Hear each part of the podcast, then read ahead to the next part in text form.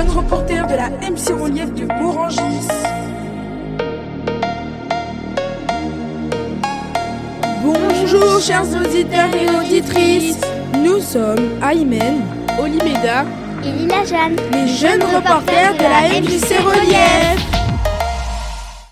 La semaine dernière, lors du stage Jeunes reporters pour l'environnement, nous avons travaillé sur les ODD, les objectifs du développement durable, plus précisément sur le gaspillage alimentaire, la protection de l'environnement et la lutte contre le sexisme et les inégalités en France. À la suite de l'émission en direct que nous avons enregistrée à BLP Radio, nous vous proposons de découvrir les interviews des associations SOS Tibet et Revivre. Lila Jeune, peux-tu nous introduire notre première invitée? Bien sûr, je vous propose d'écouter le témoignage d'Abel, le président de l'association SOS Tibet, engagée pour la protection des animaux et de l'environnement.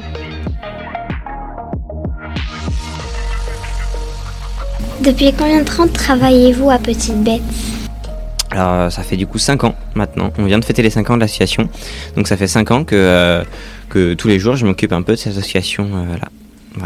Est-ce que vous pouvez nous donner la date précise euh, de, euh, de l'association euh, quand elle a été créée? L'association, elle a été créée, je crois, le 20 mars 2018, où on a eu officiellement l'accord pour créer l'association, parce que quand on crée une junior association, on fait tout un dossier qui est assez simple en vrai, et on peut être accompagné pour le faire.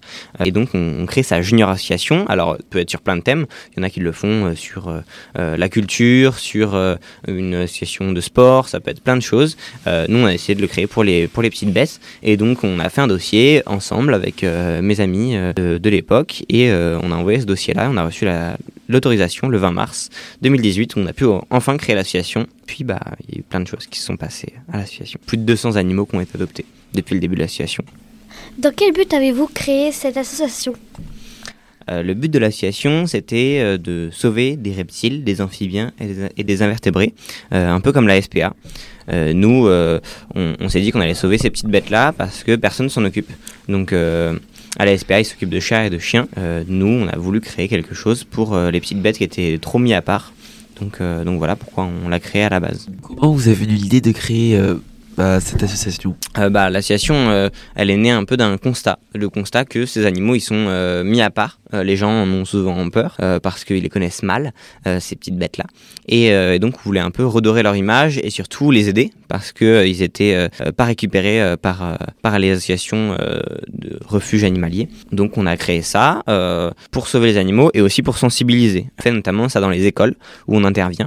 Donc on va dans des établissements scolaires ou même dans des endroits ouverts au public pour parler de ces animaux-là, pour les faire manipuler aussi. On passe un peu par aussi les, sensations et donc en touchant ces animaux-là, en euh, les comprenant un peu mieux parce qu'on explique euh, des choses sur euh, comment ils fonctionnent, et bah au final on se rend compte que c'est des animaux comme les autres qui sont aussi intéressants que les autres et il y a plein de choses à apprendre dessus. Donc souvent rapidement on a moins peur quand on commence à les connaître et à les toucher un peu. Quels sont les principaux objectifs de l'association? Bah, Les principaux objectifs, c'est de sauver des animaux, donc en récupérant des animaux abandonnés pour les faire adopter. le deuxième, ça va être de sensibiliser euh, le maximum de personnes euh, pour euh, bah, à la cause animale et pour l'environnement aussi. C'est deux points dont on va parler dans les ateliers par exemple. Et euh, le troisième, c'est aussi de former nos membres. Euh, les membres de l'association, euh, c'est des jeunes qui bah, voilà, découvrent un peu le milieu associatif et puis bah, ça va leur apprendre plein de choses sur les animaux et notamment pour beaucoup qui veulent travailler dans le milieu de l'environnement ou, des animaux, bah, ils vont apprendre plein de choses et pouvoir après avoir plein de, connaissances pour leur travail plus tard ou d'autres engagements après. Il s'appelait comment votre ami avec qui vous avez euh, commencé à l'association? Alors, euh, pour commencer l'association, j'étais avec deux amis, deux frères qui s'appelaient Paul et Rémi, qui maintenant euh, sont plus trop dans l'association, ils viennent moins, ils suivent toujours de loin, mais voilà, ils viennent un peu moins. Par contre, ça tourne en fait, et il y a de nouveaux membres qui viennent maintenant, et nouvelle présidente avec moi, parce qu'on est trois représentants de l'association, Tenaya et Angèle. Donc on est, on est trois représentants de l'association. Vous dites que vous avez créé en deux, euh, avec deux personnes à l'association, mais maintenant vous êtes combien à peu près? Maintenant on est 80 membres, ça, ça, fait beaucoup. Alors tout le monde ne vient pas toujours. Il y a beaucoup de membres qui sont là juste pour soutenir l'association, euh, pour donner, euh, parce que euh, pour être membre de l'association, il faut donner 10 euros par an. Donc de devenir membre de l'association, ça la soutient, même si on peut pas toujours venir. Il y a des membres qui, habitent très très loin, donc qui peuvent pas venir. Mais sinon, bah, il y a des membres qui sont très actifs et qui viennent quasiment à chaque fois, aux soins aux animaux le matin ou aux différentes activités qu'on fait, parce qu'on fait aussi d'autres activités avec les membres. On fait des formations pour apprendre à s'occuper des animaux. On fait des chantiers dans la nature, par exemple des ramassages de déchets. Euh, qu'on peut faire euh, avec l'association pour protéger euh, certains endroits, par exemple à Étampes, à côté du local de l'association, on a une petite rivière où il y a plein de grenouilles et bah, souvent on la nettoie parce qu'il y a plein de déchets, c'est à côté d'un magasin donc il y a plein de déchets qui finissent ici. Donc on, retire tous les déchets pour, que les grenouilles puissent vivre dans un environnement sain. Et après on fait aussi des crapauds ducs au moment où les crapauds bah, vont traverser la route pour aller se reproduire. Souvent, ils sont écrasés. Est-ce que votre association a toujours été à Étampes? Oui, on a créé l'association à Étampes euh, avec euh, deux amis euh, qui habitaient près d'Étampes et on a toujours été à Étampes. Et en fait, ça se passe chez moi pour l'instant, dans ma maison. Il y a une pièce entière qui est consacrée à l'association. C'est l'ancienne chambre de mon père où bon, bah, on met toutes les, toutes les petites bêtes qu'on a. après, l'idée serait de, de, bouger dans quelque chose de plus grand. on aimerait bien avoir un local un peu plus grand plus tard. Est-ce que vos parents étaient d'accord pour créer votre propre association? Euh, alors euh, oui, surtout mon père en fait. Euh, mes parents sont séparés, du coup j'ai créé ça chez mon père parce qu'on a toujours eu des reptiles à la maison chez lui et du coup il était assez d'accord au départ. Alors il pensait pas que ça prendrait autant d'ampleur. À la base j'étais dans une petite pièce annexe de la maison et puis ça a pris de la place. J'ai pris sa chambre, donc il s'attendait pas à que ça, passe, ça prenne autant de place. Mais voilà il a accepté et ma mère aussi me soutient dans l'association. donc voilà il m'emmène un peu partout pour faire tout ce que je dois faire à l'association. Comment faites-vous pour euh, vous occuper des animaux que vous prenez? Euh, bah, pour s'en occuper, euh, on fait des soins aux animaux toutes les deux semaines environ. on fait des soins aux animaux avec tous les membres de l'association. On se réunit le dimanche matin et on va s'occuper de tous les animaux, nourrir les serpents qui mangent toutes les deux semaines, et puis bah, nettoyer tous les terrariums, etc. Faire tous les tous les soins. Et moi au quotidien, comme j'habite là-bas, et bah, je vais m'en occuper tous les jours. Euh, donc je les nourris euh, tous les jours, je leur donne de l'eau tous les jours, etc. Comment faites-vous pour euh, vous fournir tout ce qu'il faut pour vous occuper des animaux? Alors ça c'est parce qu'on achète des choses, donc effectivement il faut pas mal de matériel pour s'occuper de tous les animaux. il va falloir par exemple des terrariums, parce que chaque animal vit dans son terrarium. Donc là on a fait des partenariats avec des marques de terrarium qui nous font des prix. Et puis ensuite on va chercher l'argent. Alors l'argent on va l'avoir par des dons euh, des gens qui nous font des dons, des gens qui adoptent qui nous font des dons. Euh, quand on fait des ateliers aussi, euh, les écoles ou les établissements qui nous accueillent peuvent nous faire des dons. et puis ça va être aussi des subventions. Alors la mairie, par exemple, nous donne des subventions, et là on demande au département aussi d'avoir des subventions pour pouvoir faire fonctionner l'association au quotidien. Et on a aussi eu des concours qu'on a gagnés, notamment on a gagné le concours Planète Essonne, qui était un concours pour des projets en rapport avec l'environnement, et on a gagné un de ces concours-là. Comment vous savez que tel animal est en danger? Alors euh, c'est vrai que ça peut être une, question qui peut se poser et souvent on est contacté par des gens qui connaissent pas forcément ce qu'ils trouvent pour les animaux qui sont trouvés dans la nature. Alors c'est pas euh, la majorité. La plupart des animaux qu'on récupère c'est des gens directement qui nous les euh, amènent. Des gens qui ont un animal chez eux, qui ont acheté en animalerie et dont ils ne savent plus s'occuper. donc là on sait qu'il est en danger parce que la personne ne peut plus s'en occuper et c'est elle qui décide de nous l'amener pour les animaux qui sont trouvés dans la nature, là, il faut différencier les euh, petites bêtes de France, les petites bêtes qui sont naturellement euh, euh, voilà, présentes dans notre environnement. Donc pour les serpents, par exemple, on a des couleuvres ou des vipères qui vivent naturellement en France comme la couleuvre euh, à collier qu'on connaît bien, c'est une couleuvre euh, toute noire avec un collier blanc euh, qu'on reconnaît assez facilement. Celle-ci, quand, des gens nous contactent, on dit qu'il faut absolument les laisser dans la nature. C'est des animaux qui font partie de notre environnement et qui ont besoin d'être là. et on œuvre aussi à les préserver. Par contre, quand c'est des animaux exotiques qui ont été achetés en animalerie puis, abandonnés dehors dans la nature, là, on va pouvoir les récupérer. Donc, c'est parfois les pompiers qui les récupèrent directement et, après qui nous les qui nous les passent euh, et nous on, se charge de leur adoption. Euh, sinon, euh, ça peut être des fois directement des gens qui en trouvent, qui les récupèrent dehors et qui nous les amènent parce que c'est des animaux exotiques. Donc on reconnaît comme ça en fait des animaux dehors qui sont pas adaptés à l'environnement, ils sont en danger parce qu'ils ils peuvent survivre l'été, mais l'hiver ils vont mourir. Les petites bêtes, lorsqu'elles sont dans la nature en, France, est-ce que ça représente un risque pour la biodiversité? Puisque ce sont des espèces exotiques qui ne sont pas forcément dans leur habitat naturel initial. Alors oui, c'est aussi un des buts de l'association. Euh, c'est un problème euh, qui peut être un problème majeur euh, pour l'environnement parce que les espèces exotiques peuvent poser des gros gros soucis de biodiversité en ravageant l'écosystème. Ça a été le cas avec la tortue de Floride dont je parlais tout à l'heure, qui est une tortue qui a ravagé les écosystèmes, qui a pris la place dans l'écosystème de, la sud d'Europe, qui est la tortue naturellement présente en France en fait, une petite tortue trop mignonne. Et en fait, la tortue de Floride est venue bah, empiéter, elle a ravagé les écosystèmes, elle a mangé beaucoup de Euh, et donc ça a posé des gros soucis. C'est pour ça qu'elle est interdite aujourd'hui. Mais les espèces qu'on a, euh, enfin qui sont exotiques, peuvent aussi euh, être lâchées dans la nature et devenir envahissantes pour l'environnement et poser des gros soucis parce qu'elles sont pas adaptées à l'écosystème et donc elles peuvent prendre la place d'autres espèces, manger trop de certains animaux qui sont déjà présents ou de végétaux d'ailleurs et tout bouleverser.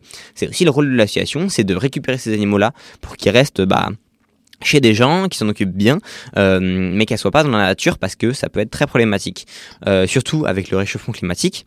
Je vous ai dit, c'est des espèces qui meurent la plupart du temps en hiver. Mais plus la température monte, plus ces animaux-là ils vont pouvoir survivre en France parce que les hivers vont être plus doux.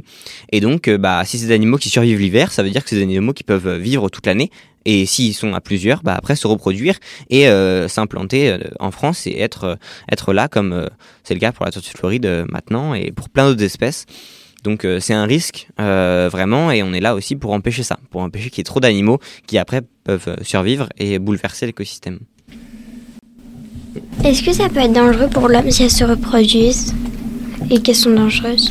Bah, ça peut être dangereux pour l'homme, oui, parce qu'en fait, tous les problèmes euh, de biodiversité, les problèmes d'écosystème, ça impacte l'homme au final. Euh, ça peut impacter, euh, par exemple, l'agriculture. si on a des espèces qui sont françaises et qui se font ravager par des espèces exotiques, ça peut avoir des problèmes au niveau de l'écosystème et donc toucher plein, plein de choses sur l'homme. C'est quoi la moyenne d'âge des animaux que vous prenez souvent, vous? Euh, la moyenne d'âge quand on les récupère, souvent c'est des animaux qui sont pas trop vieux. Euh, c'est des animaux qui ont la plupart du temps 5-6 euh, ans, même des fois on récupère des tout jeunes, notamment des tortues, on peut en récupérer qui ont quelques mois mais on peut récupérer des fois des animaux qui sont bien plus vieux parce que les reptiles peuvent vivre assez vieux. les tortues par exemple vivent jusqu'à 80-100 ans, mais même des serpents comme les boas ou les pitons vivent entre vivent entre 30 et 40 ans. Donc ça fait des animaux qui vivent assez vieux. Euh, même des tout petits geckos peuvent vivre jusqu'à 20 ans pour les geckos léopards. Euh, après, euh, il y a des animaux qui vivent un peu moins longtemps. Quel est l'animal que vous avez pris qui est le plus grand et quand l'avez-vous trouvé? Euh, alors ça, c'était pendant le confinement. Euh, on avait une autorisation pour aller chercher un animal à Paris. Euh, on nous a appelé euh, une dame qui connaissait pas du tout ce qu'elle avait chez elle, qui avait un terrarium qu'un qu'un voisin lui avait laissé comme ça. Et en fait, il était parti dans un autre pays. Il lui avait laissé comme ça un grand serpent. nous, on pensait que c'était un, un, serpent comme on en récupère souvent, des boa constrictors, qui sont déjà des gros serpents. Mais souvent, quand on les récupère, ils font 1m52 mètres. Et là, en fait, c'était une grosse femelle boa constrictor qui vient de Colombie. et elle faisait 3 mètres de long pour 14 kilos. Donc c'était un énorme serpent euh, qu'on a emmené en atelier. Elle était super euh, super sympa. On l'amenait dans toutes les écoles, euh, mais elle était très très grande, donc c'était très compliqué de la porter tout seul. et maintenant, elle est partie dans un zoo. Et l'animal que vous préférez? Alors mon animal préféré, je pense que c'est Whooper. Whooper, c'est un c'est un petit varan des savanes. donc c'est un lézard qui vit euh, dans la savane africaine et euh, on l'a récupéré au tout début de l'association, donc en 2018. Euh, il était très très apeuré, il connaissait pas l'homme, il avait peur de l'homme, donc il partait en courant dès que dès qu'on l'approchait. il donnait des coups de queue aussi, il reconnaissait pas la l'odeur de, l'homme, donc il essayait de goûter un peu à tout ce qu'il trouvait et notamment bah, des fois à nous. Donc je me suis déjà fait mordre par lui. Alors c'est bizarre, c'est le seul animal qui m'a mordu depuis le début de l'association. Je me fais jamais mordre, sauf par lui, et pourtant c'est mon préféré. C'est tellement mon préféré que maintenant il est plus adopté euh, et je l'ai fait adopter. Euh, enfin, je l'ai adopté moi, en fait. Euh, il n'est plus adopté comme ça librement et on le garde et c'est devenu un peu la mascotte de l'association maintenant. Donc c'est un grand varan qui fait presque un mètre de long avec la queue, qui est tout gris. C'est un varan des savanes trop mignon. quels sont tes projets quand tu auras terminé l'école? Alors euh, moi, bah, j'ai terminé l'école euh, bientôt, enfin le lycée en tout cas. Euh, donc je vais faire une année de pause où je vais vraiment m'engager à fond dans l'association et puis dans plein d'autres euh, causes. Euh, je vais par exemple euh, normalement l'année prochaine partir pour Sea Shepherd, qui est une association de protection de, de la mer et des océans. Et euh, je vais normalement partir à Mayotte pour m'occuper de tortues marines, euh, pour protéger par exemple euh, les tortues marines qui pondent sur les plages et les braconniers qui vont essayer de tuer ces tortues-là. Donc euh, l'idée c'est de faire des patrouilles pour empêcher euh, le, braconnage de ces tortues marines qui sont euh, bah, assez en danger. C'est des reptiles qui sont vraiment voilà, très menacés en- dans le monde. Et puis après ça, je vais faire un, BTS pour la protection de la nature et l'animation de, la nature, parler de la nature avec des enfants notamment.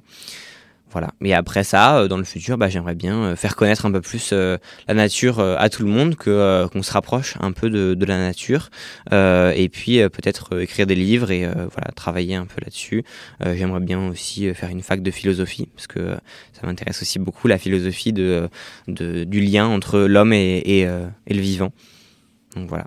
Ce que j'aimerais passer pour, euh, pour finir comme message, c'est euh, un peu le message de l'association, c'est euh, de mieux connaître ce qui nous entoure et bah, de, de considérer tout le vivant de la même manière, de pas bah, faire euh, des distinctions entre euh, les petits animaux euh, mignons qu'on a à la maison, comme les chats et les chiens, et puis bah, ceux un peu bizarres, moches, comme les insectes, les arachnides, les serpents, souvent qu'on connaît pas, mais qui gagnent à être connus. Donc bah, j'encourage tout le monde à aller le découvrir, à venir aux ateliers SOS Bête ou à juste aller dans la nature, vous balader et, découvrir un peu bah, ce qu'il y a autour de vous. C'est super important.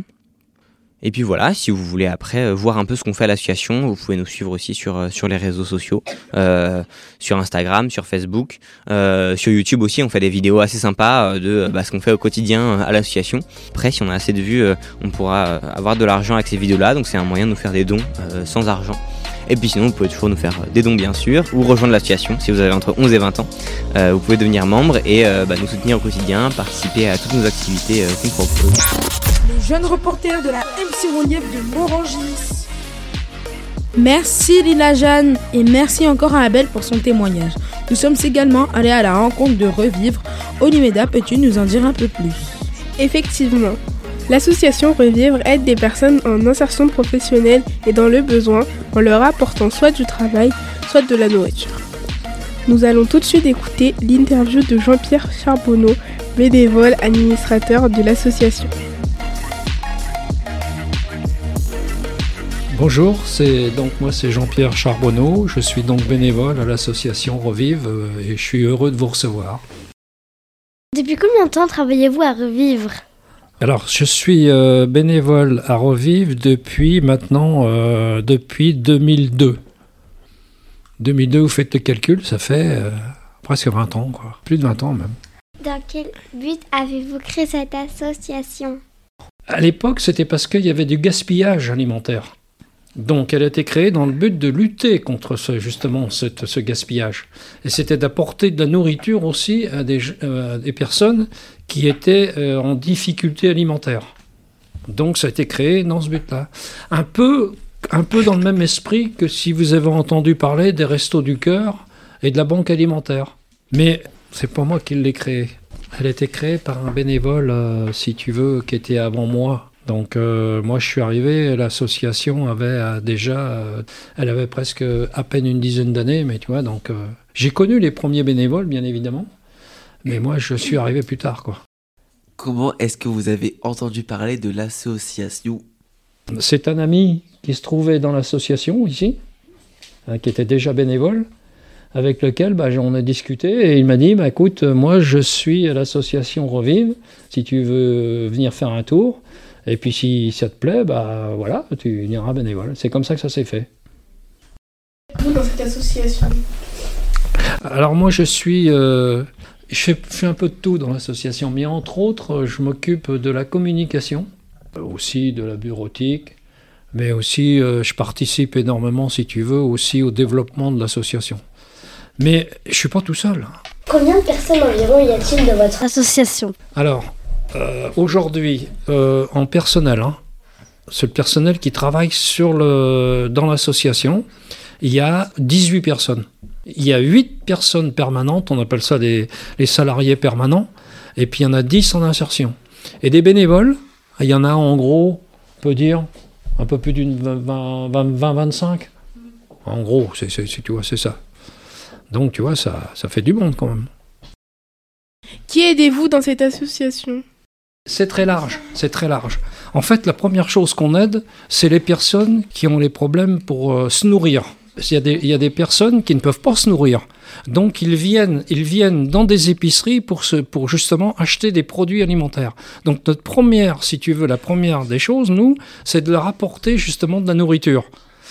Ensuite, effectivement, on, emploie euh, ces personnes qui sont chômeurs de longue durée pour justement leur, leur, euh, leur apporter, si tu veux, euh, de se remettre un petit peu euh, le pied à l'étrier, on appelle ça comme ça, dans le travail, afin qu'ils puissent après trouver du, si tu veux, un travail plus pérenne.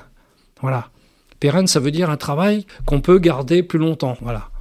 Et il y a une aide aussi. Euh, on lutte contre le gaspillage, c'est ce qu'on a dit tout à l'heure. On, apporte aussi euh, notre soutien euh, euh, dans, cette partie, je dirais, alimentaire. On essaie de, l'équilibrer au maximum pour lutter aussi contre, euh, si tu veux, ce qu'on appelle l'obésité.